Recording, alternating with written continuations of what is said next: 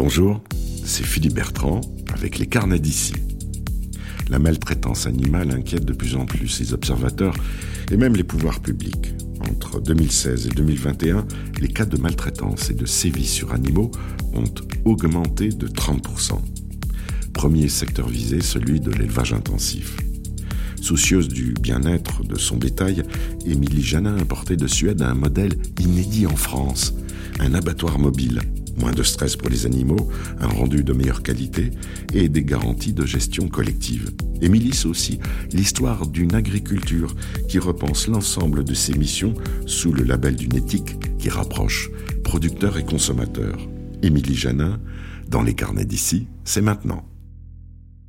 Les carnets d'ici avec Émilie Janin, on va parler d'une réalité, c'est d'abord l'abattage industriel, c'est la maltraitance animale, et c'est la malbouffe. Ce sont des animaux qui font des centaines de kilomètres avant mm. d'être abattus et de revenir là où on va acheter des pièces de bœuf, par mm. exemple, alors qu'on vante la proximité. Bref, du superflu, du faux et souvent du mensonge euh, qui euh, qui leurre les, les consommateurs et qui touche aussi euh, les producteurs locaux et les mm. éleveurs qui voudraient avoir le sens de leur travail et voir le résultat de leur travail le plus proche possible de chez eux. Donc voilà, tu as créé la solution. Alors pour l'histoire, c'est que tu as repris euh, la ferme familiale. Mm-hmm, c'est ça, oui. tu avais une, une vocation à le faire? Euh, non, pas du tout. Euh, enfin, une vocation. J'ai toujours adoré les vaches. Euh, mon papa était éleveur et du coup, j'avais toujours l'habitude d'aller lui filer un coup de main, même d'aller chez mes grands-parents. Ma grand-mère était éleveuse et elle était très très douée avec les vaches. ma mamie, elle avait un rapport aux animaux qui était assez incroyable et moi, j'avais aussi un très bon rapport avec les vaches. Mais mon père m'a proposé plusieurs fois de m'associer avec lui, j'ai refusé. et puis en fait, parce que tu n'étais pas prête ouais, je pense que je me sentais pas prête. Enfin, en tout cas, je, quand il me l'a proposé, j'ai refusé. Et puis, il se trouve qu'en 2006, il a eu un, accident de voiture, il s'est retrouvé dans le coma du jour au lendemain. Et mon frère n'était pas hum, prêt à s'installer, il n'était pas majeur, il n'avait pas fini ses études. Donc du coup, euh, moi j'avais euh, tout ce qu'il fallait pour m'installer, les diplômes, euh, les stages, l'expérience. Voilà. Euh, donc du coup, je me suis installée. C'était une révélation. C'est-à-dire que papa a eu un accident le 2 mars. J'étais enceinte de 6 mois et moi le 3, bah, on avait chaussé les bottes, la côte pour s'occuper des vaches. Et puis c'était instinctif. Il fallait reprendre en tout cas, la première réaction, c'était il fallait euh, s'occuper de la ferme et des vaches. Et puis, euh, puis on espérait au départ que papa allait revenir. Finalement, bon, bah, il est resté très longtemps dans le coma, 14 ans. Et du coup, nous, on s'est installé en 2006. Enfin, moi en 2006, mon frère en 2010. Et euh, donc, du coup, voilà, on s'est installé dans ce contexte-là de reprendre une ferme familiale mais dans un contexte très particulier qui fait qu'on n'a pas eu ce tuilage ou cette... Enfin, ça a été assez violent mmh. dans le mode d'installation. Et puis, euh, du coup, comme il est resté effectivement très longtemps dans le coma, on a eu euh, bah forcément à apprendre à travailler notre rapport à la mort. Euh, alors, papa avait ceci de particulier aussi qu'il avait démarré depuis 96 la vente directe à la ferme de viande. Donc, on a continué cette activité. Euh, et ça veut dire qu'on travaillait régulièrement avec l'abattoir euh, habituel avec lequel on travaillait de proximité, mais avec quand même souvent des craintes sur le fait que cet abattoir était en danger économiquement ou d'un point de vue sanitaire, et que euh, notre grande crainte à nous, éleveurs, qui vivions de cette vente de viande, c'était que s'il fermait cet abattoir, on n'avait aucune chance de pouvoir continuer à faire la ferme. C'est un abattoir municipal. Oui, c'est un abattoir euh, communautaire, enfin, qui est contenu par, qui, qui appartient à une Comcom. D'accord, mais pas suffisamment euh, vaste pour répondre à la demande, c'est ça euh? Ben en fait, c'est surtout que, voilà, ouais, enfin régulièrement, il y a des abattoirs qui ferment depuis des années, c'est comme ça. et puis alors, il se trouve que du coup, en 2016, un, un, réalisateur de film m'accompagne pour quand je vais le matin emmener une vache à l'abattoir à Autun. Et, euh, me dit, bah, je vois bien que tu as mis des petits rituels, c'est toi qui emmènes tes vaches, elles sont pas chargées dans les camions, elles sont pas mélangées avec des autres, euh, euh, ça se passe plutôt calmement, mais euh, quand même, ça se voit que, que toi tu stresses, Émilie, et ça se voit que tes animaux stressent. Et il me dit, mais j'ai entendu parler d'un abattoir mobile qui existe en Suède, et alors là je lui dis, je ne vois pas comment ça peut être possible d'abattre des vaches dans un abattoir qui se déplace. Enfin, il me dit, si, si, c'est possible. Et donc, euh, ben, euh, voilà, avec ce fameux slogan, euh, ben, il est parti, il m'a emmené, en fait, on est parti voir comment ça se passait en Suède. Et quand on est rentré dans l'avion du retour, j'ai dit, en fait, maintenant que je sais que c'est possible, que d'un point de vue sanitaire, technique, etc., on puisse déplacer l'abattoir de ferme en ferme et non plus déplacer des animaux, Ah, je dis, je peux plus continuer à élever mes vaches comme si je ne le savais pas. Donc, il faut qu'on le fasse en France. Et c'est là qu'on a commencé à travailler sur comment on fait pour mettre en place un abattoir mobile en France qui se déplace de ferme en ferme et non plus euh, qu'on déplace des animaux sur des très longues distances comme c'est le cas actuellement. je vais faire une référence évidente. Tu es une femme. Oui. Tu lances ce projet déjà dans le monde agricole. Je ne sais pas mm. comment tu as accepté, mais tu lances ce projet qui a un projet d'entreprise mm. de nouveaux genres, unique en mm. France. Tu es perçu comment? Ah, euh... je faudrait demander des questions aux autres, mais euh, effectivement, euh, je pense que euh, je suis un peu un ovni ou un extraterrestre, ou parce qu'effectivement, déjà quand je me suis installée sur la ferme de mon propre père, ça a bousculé tout un tas d'idées qui s'étaient fait des voisins. ils pensaient pas que j'allais m'installer. Après, j'ai commencé à travailler avec des chiens de troupeau pour déplacer mes vaches. Mmh c'était un truc qui se faisait pas dans le coin, ça les a beaucoup euh, étonnés.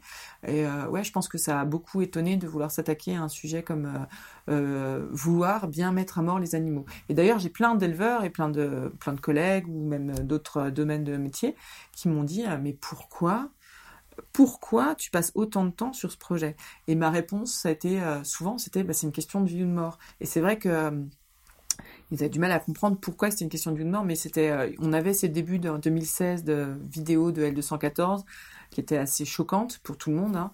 Euh, et, moi, je répondais, mais en fait, ces vidéos choquent hein, euh, très bien, elles ont dénoncé. Mais en fait, elles ont proposé quoi à la place? Les seules conséquences qu'il y a eu de ces vidéos chocs, c'est des fermetures d'abattoirs. Donc, les conséquences directes pour les animaux euh, ça veut dire qu'il faut encore plus de kilomètres en camion pour aller dans les abattoirs qui restent ouverts, et que dans ces abattoirs qui restent ouverts, il y a encore plus d'animaux, donc plus de cadence et encore plus de maltraitance. Donc en fait, euh, euh, pour moi, c'était évident qu'il fallait qu'on prenne le sujet à bras le corps, de se dire bah ouais, ok, on élève des animaux et on va devoir les tuer pour se nourrir. Mais c'est pas parce qu'on doit les abattre pour se nourrir qu'on doit le faire dans, des conditions euh, inacceptable humainement, enfin euh, d'un point de vue éthique, etc. Et donc euh, on doit pouvoir amener, et j'avais vu cette solution exister, on doit pouvoir amener avec les technologies d'aujourd'hui, des savoir-faire et une autre organisation, un, modèle en tout cas qui permette un abattage dans la dignité de nos animaux sur les fermes. Et ça me paraissait hyper important. Le projet était très audacieux, très lourd. Mmh. tu as 220 vaches, oui, c'est ça? C'est ça. 220 hectares 220 hectares de culture. Euh, il y a 260 hectares en tout sur la ferme et on en a euh, ouais, à peu près 200 hectares de prairies. Quoi. Mm. Naturel. naturel. Donc il n'y a pas d'OGM. Non. Euh, les vaches ne sont pas traitées aux antibiotiques. Non. Donc tout est naturel. Ouais, déjà, c'était l'éthique, d'où le bœuf éthique que, que tu as créé. Exactement. Bah, l'idée c'était que alors nous, on est dans ce modèle-là, mais on est finalement assez euh, assez nombreux dans la zone d'élevage herbagère là à travailler de façon euh, plutôt, euh, enfin voilà, à utiliser la ressource qu'est l'herbe, parce que voilà, on n'a rien inventé de mieux que nos herbivores de vaches pour valoriser de l'herbe. Et puis voilà, travailler le plus sainement possible, mmh. à la fois pour les vaches, mais surtout pour la qualité de la viande qu'on va produire pour qu'elle exprime vraiment les, la nature du territoire dans lequel grandissent les vaches, etc. Et euh, avec leur spécificité en termes de goût, un peu comme on peut le connaître sur du vin. Et, euh, et, voilà, et que ça soit sain et que ce soit surtout très bon gustativement. Et il me paraissait évident que si euh, on ramenait aussi l'abattoir dans les fermes, en supprimant tout ce stress euh, des animaux dans les transports, dans les manipulations, etc., on allait aussi améliorer la qualité de la viande. Et euh, moi, je trouvais ça euh, vraiment indispensable de pouvoir remettre ça en place pour se dire, bah, ok, on tue un animal pour se nourrir, mais faisons-le en venant mmh. sublimer leur, leur don quelque part, enfin en tout cas leur, leur, leur viande, plutôt que bah, voilà, de ne pas prendre en compte cette, ce facteur qui est le stress et qui fait que ça abîme la viande. Et aujourd'hui, tu as une double casquette parce que tu es associé à mmh. ton frère sur la ferme, mmh. la ferme de Lignée c'est ça. Euh, en GAEC, non vous êtes... On est en SEA. Euh, pourquoi en SEA Parce que... Euh, ça signifie quoi SEA Société civile d'exploitation agricole. Et alors on a créé cette SEA quand papa a eu son accident parce que la spécificité du GAEC, c'est qu'on doit absolument travailler sur le GAEC et exclusivement sur le GAEC pour euh, pour pouvoir avoir des parts sociales et, les parts sociales c'est euh, l'outil de travail quoi nous on est on s'est retrouvé dans une situation où du jour au lendemain notre père était dans l'incapacité de travailler quoi mmh. Le lundi, il était au travail, le mardi, il était dans le lit d'hôpital, et puis voilà, il pouvait plus travailler. Et dans le GAEC, par exemple, bah, ça, c'est pas possible, en fait, on doit pouvoir travailler tout le temps. Et en tout cas, ça oblige à casser le GAEC si, y a le, si le porteur départ, on ne peut plus travailler, et pour la transmission, etc. Nous, en tout cas, ça nous paraissait important de pouvoir avoir une forme sociétaire où on puisse avoir le capital social, c'est-à-dire le capital social chez nous, dans nos fermes, c'est les vaches, le tracteur, les bâtiments.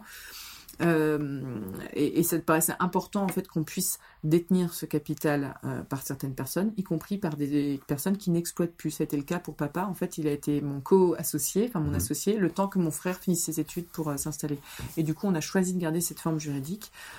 parce que ça permet plus de souplesse justement quand on est face à des événements de la vie comme ça. Quoi. Mais aujourd'hui, ta deuxième casquette, c'est chef d'entreprise. Ouais. Alors sous quelle forme? C'est une SAS. C'est la SAS Le Bœuf Éthique et oui, je suis euh, en tout cas euh, la présidente de la SAS où on est un certain nombre d'associés, on est huit associés. Et c'est la SAS qui effectivement a acheté l'abattoir mobile et a créé cette marque de viande qui s'appelle Le Bœuf Éthique et qui euh, vise du coup, donc c'était à la fois mettre en place un abattoir unique, donc très technologique qui se déplace de ferme en ferme, et à la fois créer une nouvelle façon de vendre de la viande, c'est-à-dire en achetant les animaux aux éleveurs, en les abattant sur place avec l'abattoir mobile et en vendant euh, la viande auprès de restaurateurs, de collectivités locales, euh, euh, de boucheries, voilà, de, grossistes, enfin voilà, de travailler avec des particuliers aussi sur la vente en ligne, etc. Donc l'idée c'était de proposer aussi un nouveau circuit qui permette de rapprocher et les consommateurs et les producteurs à travers une seule entreprise qui est le éthique. Beaucoup de personnes t'ont suivi dans ce projet. Je sais que tu es tu dépendais, enfin tu dépendais, tu adhérais à la Confédération paysanne, tu mm. as souvent milité euh, mm. pour une autre paysannerie euh, de qualité, de proximité. Mm. Est-ce que la, la Confédération t'a suivi? Alors j'ai beaucoup effectivement travaillé et milité à la Confédération paysanne. J'étais porte-parole de Côte d'Or aussi. Et euh, oui, alors oui, oui, oui, euh, ça a permis. J'ai beaucoup travaillé notamment avec l'ancien porte-parole de la Confédération paysanne, Laurent Pinatel. Mm. On a travaillé énormément pendant toute la phase des états généraux de, enfin l'état généraux de l'alimentation et euh, les plans de filière, etc. Et ça, c'était un travail très très important. Ça a permis de faire des visites sur. je crois que j'étais dans une cinquantaine de départements. On a fait des réunions sur bah, sur ce thème de l'élevage et de l'abattage surtout. Et on a pu voir qu'en fait, euh, cette problématique de l'abattage, c'est vraiment quelque chose qui est euh, euh, mais très massif. Quoi. Il n'y a pas un département où les éleveurs n'ont pas de problème d'accès à un abattoir. moi, j'ai commencé à travailler sur cette question de l'abattage en 2016. Il y avait encore 280 abattoirs en France. Là, en 2022, il y en a 236, quoi. Mmh. C'est-à-dire qu'on a quand même une érosion massive de ces abattoirs qui continue. Et cette érosion, elle a vraiment des conséquences euh, directes euh, et, très rapides et très néfastes à la fois sur les éleveurs, leur accès aux revenus et sur les animaux, quoi. Mmh.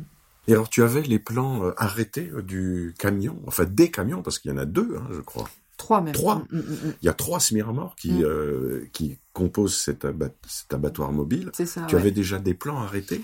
Ouais, alors on a travaillé sur des plans puisqu'on s'est beaucoup inspiré du modèle qu'on avait visité en Suède, mais qu'on a dû adapter à la France parce qu'on a euh, une réglementation qui régit euh, tous les abattoirs en France, qui est en fait la réglementation européenne, euh, mais on a des petites interprétations et puis on a des spécificités qui sont qui sont propres à la France. Par exemple, par exemple, en Suède, la largeur des camions était de 3 mètres 20. En France, pour circuler sur les routes, la, largeur des camions c'est 2 mètres 60. Et donc, bah, il fallait, ça paraît anodin, mais il a fallu adapter du coup tout donc des remorques en accordéon. Voilà, il a fallu réfléchir à tout l'aménagement pour que les camions, effectivement, fassent 2,60 m maximum de large, 4,10 m de haut, et que tout ça, quand euh, bah, on puisse travailler, ça puisse se déplier, que toutes les machines dont on a besoin à l'intérieur pour faire l'abattage, le refroidissement des carcasses, etc., puissent euh, tenir dans ces mmh. unités. Donc c'était vraiment un défi logistique, et on a travaillé sur les plans, quasiment jusqu'à la... Même encore aujourd'hui, on améliore des choses dedans, on change des choses de place à l'intérieur, parce que, euh, parce que entre comment on imaginait travailler à l'intérieur et comment le travail se réalise euh, concrètement, il y a toujours des petits ajustements à faire. Donc en fait, euh, maintenant, ça fait un an qu'on travaille dedans, mais clairement, les opérateurs qui travaillent dedans font régulièrement des petites réparations ou des petits changements, des adaptations, des améliorations, parce que parce que c'est vraiment quand on travaille qu'on s'aperçoit que ça c'est pas pratique du tout, il faut l'améliorer comme ci ou comme ça. Mais euh, oui, c'est quand même un, c'était quand même une prouesse technique euh, de pouvoir mettre ça en place et de prouver que que c'était comment dire que le résultat final c'était ça que les autorités sanitaires nous ont nous demandait. Hein, finalement, on a une obligation de résultat, c'est-à-dire que les carcasses qui sortent de l'abattoir mobile doivent être près absolument irréprochables d'un point de vue sanitaire. Elles doivent être en dessous d'une certaine température à une certaine durée, à une certaine durée. Donc en dessous de 24 heures, elles doivent être à moins de 7 degrés. Et en fait, tout ça, euh, bah en fait, euh, on a cette obligation et on est contrôlé tous les jours là-dessus. Et, donc on fait des analyses tous les jours pour vérifier qu'effectivement il n'y a pas de euh, développement microbien, voilà, qu'on n'aurait pas pu déceler ou sur les matériels, ou sur les parois, ou sur les carcasses. Et donc ça, bon voilà, on a un an de fonctionnement, on sait que le travail, il est reprochable, mais il est reprochable aussi parce qu'on a dû mettre en place des process très précis pour être sûr que, que voilà, qu'on prouve notre sérieux, quoi. Et Émilie, quel était le coût initial du, de l'abattoir mobile ah, C'était 1,5 million. Mm. Et tu les as trouvés Ouais, on les a trouvés. on a même trouvé un peu plus euh, parce qu'en fait, il a fallu monter. Tu joues au loto, c'est ça? Non, mais on a fait des trucs qui étaient improbables. C'est-à-dire que quand on a voulu monter le projet, euh, beaucoup de gens nous ont dit c'est impossible que ce soit des éleveurs ou euh, ou des différents partenaires nous ont dit que ça va être impossible, ça passera jamais, etc. Enfin bref, c'était assez difficile. Euh, les éleveurs avaient peu d'argent, euh, puisque la situation économique des éleveurs est compliquée. Donc euh, moi, ça me paraissait compliqué de réunir des éleveurs qui avaient déjà du mal à être convaincus eux-mêmes que ça serait possible de faire un abattoir mobile qui se déplace de ferme en ferme, de les réunir dans une coopérative, ensuite de leur demander de lever de l'argent qu'ils n'ont pas pour aller investir dans l'abattoir mobile. Donc on n'a pas fait de coopérative, on n'a pas fait de forme de ce type-là, et on s'est inspiré d'autres modèles style un peu start-up. Euh, des fois, ça peut faire un peu gros mot. On a utilisé les réseaux sociaux. Là aussi, des fois, il y a des gens qui me disent c'est un peu gros mot. Mais en fait, les, réseaux sociaux peuvent avoir leur côté négatif et avoir des côtés super mhm. positifs. Donc nous, par exemple, on, a, on tournait un peu en rond pour trouver cet argent. On avait besoin de au moins cette, ce million 5, mais plus. En fait, on avait, on avait besoin de lever... Euh, et on a levé un peu plus euh, de 2 700 000 euros. Euh, et euh, parce qu'il fallait aussi prévoir le besoin de fonds de roulement, euh, d'autres investissements, etc. Et du coup, vraiment, on, avait du mal à trouver euh, les partenaires qui se réunissent autour de nous. Et puis surtout, tout le monde nous disait, ben, on, vous financera, mais quand vous aurez votre agrément sanitaire. Sauf que l'agrément sanitaire, on ne l'a que quand euh, l'outil il est en fonctionnement. Euh, donc ça se mordait la queue et on n'y arrivait pas. Et donc là, il y a eu une idée magnifique d'une collaboratrice qui nous a dit, ben, en fait, on a qu'à mettre un post sur les réseaux sociaux. On avait à peu près 10 000 personnes, une communauté de 10 000 personnes qui nous suivaient, etc. Euh, et, alors, improbable, c'est pendant le confinement, donc premier confinement de Covid, euh, mars 2020, hein, euh, on met un poste comme quoi on recherche 500 000 euros. Et en un mois et demi, on a trouvé six investisseurs pour 600 000 euros. Et c'était juste improbable, sans jamais se réunir ni les pouvoir le voir. On était juste en téléphone et en visio. Ensuite, on a fait un lancement d'un, d'un financement participatif Mimosa pour 250 000 euros. Et Mimosa qui nous a dit euh, communiquez pas trop sur l'abattoir mobile euh, parce que c'est pas très glamour l'abattoir. On a dit mais c'est l'objet principal de notre investissement. Donc on a quand même communiqué dessus. Et euh, la cagnotte a été lancée en plein mois de juillet, plein pendant les vacances. Donc on avait 60 jours pour réunir 250 000 euros, c'est pas une paille. Et en fait, euh, le cinquième jour, la cagnotte était bouclée. Et Mimosa nous appelle à 8h le lendemain matin, me dit On n'a jamais vu un truc pareil, quoi. C'est un truc de fou. On fait Ok, d'accord. Et donc, on a continué. Après, on a été voir les banques, c'était plus facile. Hein. On mmh. avait déjà trouvé 860 euh, 000 euros. Et donc, euh, et après, on a déposé plein de dossiers de subventions, on a été forcé plein de portes et on a réussi à retrouver et à avoir des subventions qui ont été versées tardivement pour certaines, mais euh, voilà, c'est comme ça qu'on a réussi à trouver l'argent. Finalement, euh, souvent, on entend les politiques dire oui, mais le consommateur ceci, le consommateur cela. Alors déjà, un, il m'énerve beaucoup parce que le consommateur, c'est surtout les lecteurs qui a permis d'avoir les fonctions politiques auxquelles ils aspiraient, ces politiques. Deux, euh, bah pour nous, en fait, c'est le consommateur en premier, enfin en tout cas le citoyen qui s'est mobilisé pour nous financer en premier, avant euh, tous les institutionnels et les politiques. Donc en même temps, euh, voilà, ce qui montre bien qu'il y a un intérêt, que les gens ne sont pas que passifs, qu'ils se mobilisent, et que voilà, en, tout cas, il faut arrêter de d'avoir ces discours toujours très fatalistes. C'est que, bon, en fait ah, il y a eu plein de moments où j'y croyais plus, où c'était assez désespérant et, du coup on est assez déroutant, mais euh, à, chaque fois on a trouvé des solutions dont on s'inspirait dans d'autres mondes et dans d'autres euh, sphères et puis ça fonctionne parce qu'il y a de temps en temps une belle personne qui entend ça et puis qui fait une action. Et quelle est la couverture territoriale du convoi aujourd'hui?